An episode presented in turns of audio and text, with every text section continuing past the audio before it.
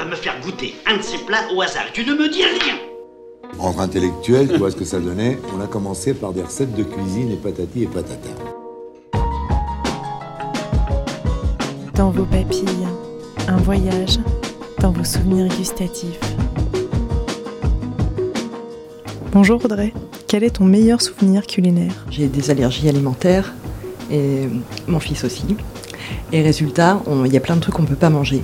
Et là, par contre, cet été, ça a été possible. On a pu manger des glaces italiennes. Alors, autant te dire que ça, ça fait partie des annales et que je pense que tous les deux, on s'en rappellera longtemps. Merci Audrey. De rien. Bonjour à toutes et bonjour à tous. Vous êtes à l'écoute de la chronique dans vos papilles. Aujourd'hui, comme vous l'avez entendu, nous allons parler de glace à l'italienne. Mais avant que je vous livre une recette, je vous propose un retour sur ce dessert qui n'est pas si italien que ça. L'étymologie, comme chacun sait, c'est l'origine des mots.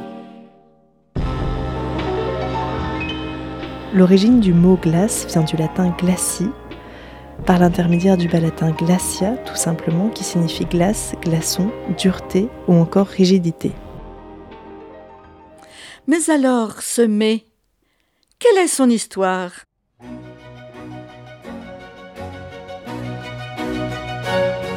On attribue l'invention des desserts glacés aux Chinois et aux Perses.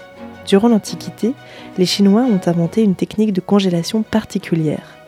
Les sorbets étaient préparés avec des jus de fruits ou du vin que l'on mettait dans des tonneaux sur lesquels on faisait couler un mélange de neige et de salpêtre qui abaissait le point de congélation de l'eau. Parallèlement, dans le monde arabe, on fabriquait des boissons aux fruits glacés nommées chorbet ou charbet, et c'est de là que provient le mot sorbet. La neige des montagnes était stockée dans des maisons construites spécialement pour ça. Elle était acheminée à dos de chameau dans des sacs où elle y était compressée. Les Romains, eux, avaient pour l'habitude de consommer la glace de l'Etna et du Vésuve avec du miel.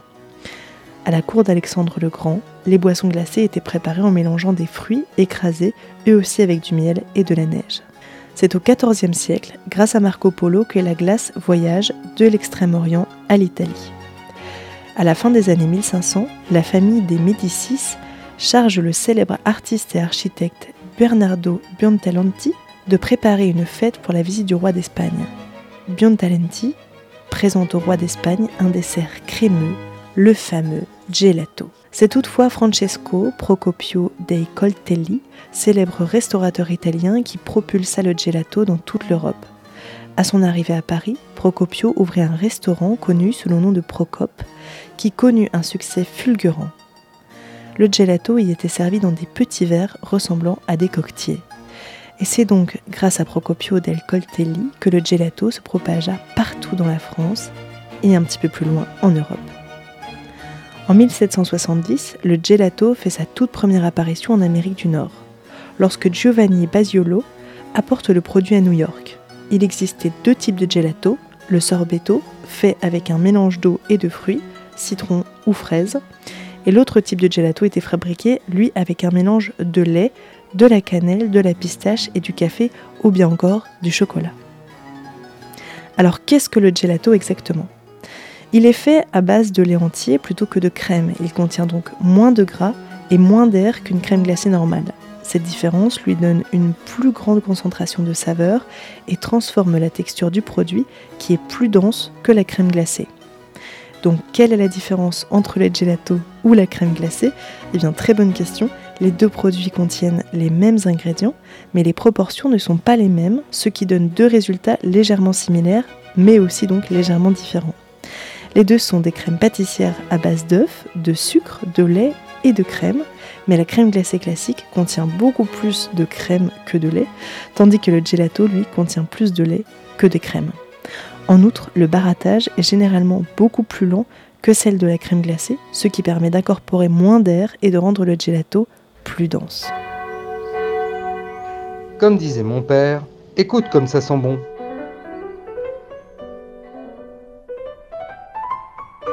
Désormais, passons à une recette possible des gelatos. Alors j'ai bien dit une recette possible parce que j'imagine que vous avez vos secrets et vos recettes passées sous le manteau de génération en génération. Les ingrédients, il vous faudra 450 ml de lait entier, 4 gros jeunes d'œufs, 70 g de sucre cristallisé, 225 ml de crème épaisse. Alors il faut vraiment que la crème épaisse soit de 36% de matière grasse minimum. 3 quarts de cuillère à café de sel, 2 cuillères à café d'extrait de vanille, 170 g de coulis de fraises et une cuillère à soupe de sucre. Pour la préparation, dans une casserole à fond épais, versez votre lait. Placez la casserole à feu moyen doux et laissez jusqu'à ce qu'un léger frémissement apparaisse. Pendant ce temps, séparez les jaunes d'œufs des blancs dans un bol moyen et fouettez les jaunes d'œufs et le sucre jusqu'à ce que le mélange soit lisse. Tempérez les œufs en versant lentement le mélange de lait chaud tout en fouettant continuellement. Versez à nouveau cette crème pâtissière dans la même casserole et placez-la à feu doux. Remuez fréquemment avec une cuillère en bois pendant environ 6 à 8 minutes jusqu'à ce que la crème pâtissière ait légèrement épaissi et nappe le dos d'une cuillère. Ne la portez surtout pas à ébullition car elle pourrait cailler. Dans un bol, versez le mélange à travers un tamis de cuisine fin et laissez reposer à température ambiante en remuant toutes les 5 minutes environ. Ajoutez le sel et la vanille à la crème anglaise et mélangez. Pour refroidir rapidement la crème anglaise, en la plaçant dans un bain de glace, versez de l'eau et des glaçons dans un bol et placez le bol avec la crème pâtissière dedans. Une fois qu'elle est complètement refroidie, il faudra compter à peu près 20 minutes, couvrez le bol de crème pâtissière et placez-le au réfrigérateur jusqu'à ce qu'elle soit très froide, donc il faut compter au moins 4 heures ou toute la nuit. Maintenant, nous allons passer à la crème épaisse. Il faut qu'elle contienne donc 36% de matière grasse, je l'ai dit. Et fouettez bien votre crème épaisse à grande vitesse jusqu'à ce qu'elle soit très ferme, épaisse et moussante. Incorporez délicatement la crème pâtissière à la crème fouettée et mélangez délicatement à la spatule jusqu'à ce qu'elle soit lisse et épaisse. Surtout, ne battez pas le mélange ou vous ferez dégonfler la crème fouettée. Vous avez la base de votre gelato.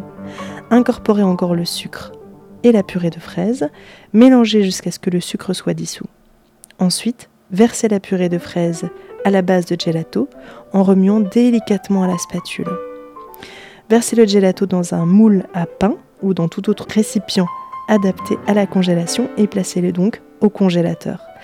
Après 30 minutes, fouettez le gelato pour briser les cristaux de glace qui se forment et faites le même processus environ 2 à 3 fois, toujours à 30 minutes d'intervalle. Le but est donc que la glace s'épaississe et non pas que les cristaux d'eau euh, viennent casser en fait la fibre de votre gelato.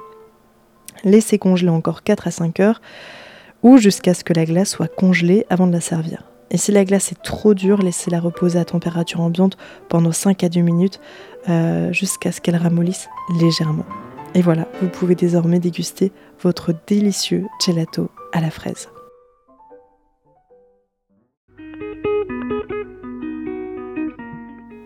N'hésitez pas à vous approprier cette recette et à varier les plaisirs. Je vous retrouve prochainement pour une nouvelle découverte. Et si le cœur vous en dit, vous pouvez vous enregistrer ou bien m'écrire votre souvenir gustatif à l'adresse mail dans vos papilles gmail.com.